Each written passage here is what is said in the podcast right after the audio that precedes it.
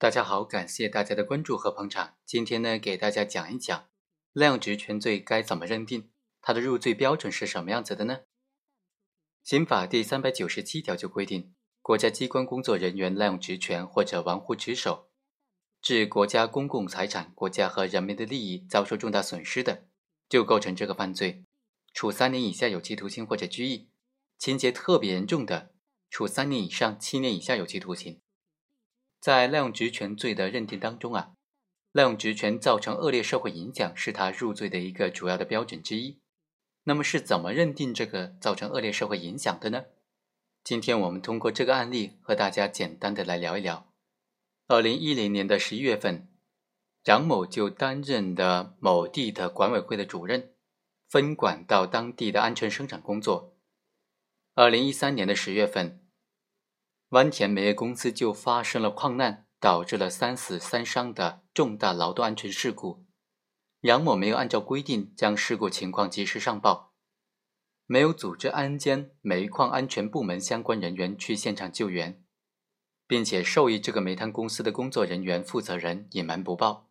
同年的十一月份，上级部门就要求他对于这个事故进行调查。为了隐瞒事故真相。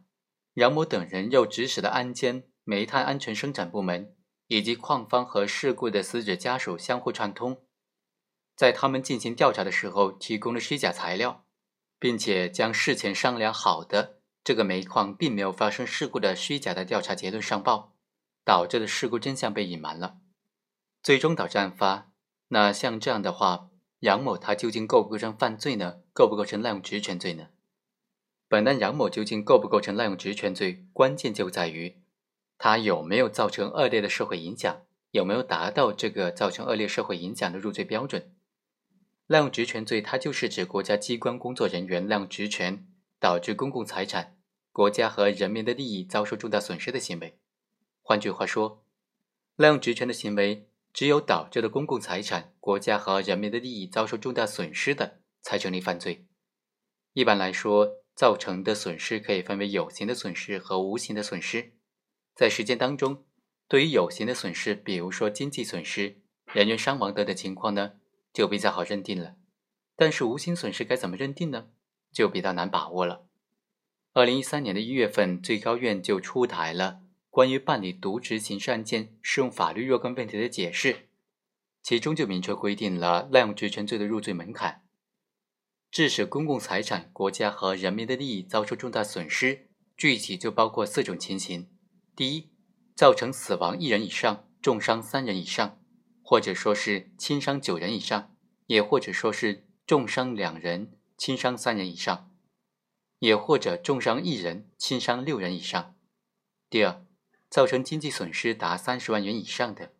第三，造成恶劣社会影响的；第四。其他导致公共财产、国家和人民的利益遭受重大损失的情况，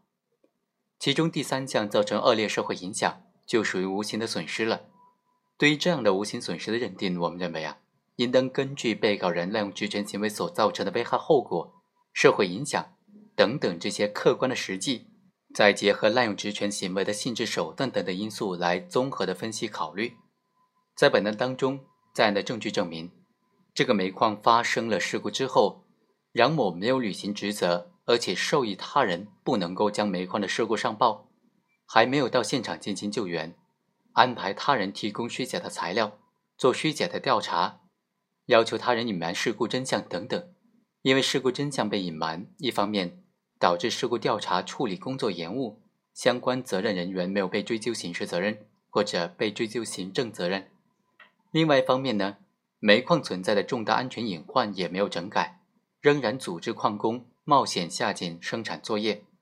导致煤矿得以继续的违法开采。同时，事故真相被隐瞒期间，多名记者曾经以调查这个事故为由啊，向这个煤矿敲诈勒索，总共达到几十万元，在当地造成的社会影响非常恶劣，导致了政府公信力受到人民群众的巨大的质疑。所以呢？法院认定杨某的行为，他这种滥用职权的行为，严重损害了国家机关的公信力，在当地造成的恶劣社会影响，已经构成了滥用职权罪。综合来看呢，我们认为，司法机关在司法实践当中对于国家机关工作人员渎职犯罪造成恶劣社会影响的这个认定呢？在正确的认识渎职犯罪行为侵犯的是国家机关公务的合法、公正、有效执行，以及人民群众对此的信赖这一法益的基础之上，一般可以从以下的几个方面来进行把握：第一，渎职行为严重损害国家机关的形象，致使政府公信力下降；第二，渎职行为引发新闻媒体的广泛关注，引起广泛强烈的社会反响。第三，渎职行为造成的大规模的上访、暴力冲突事件等等，影响了国家机关正常职能的活动。第四，渎职行为诱发民族的矛盾纠纷，严重影响了民族团结、社会稳定。第五，渎职行为造成了其他恶劣社会影响的。好，以上就是本期的全部内容，我们下期再会。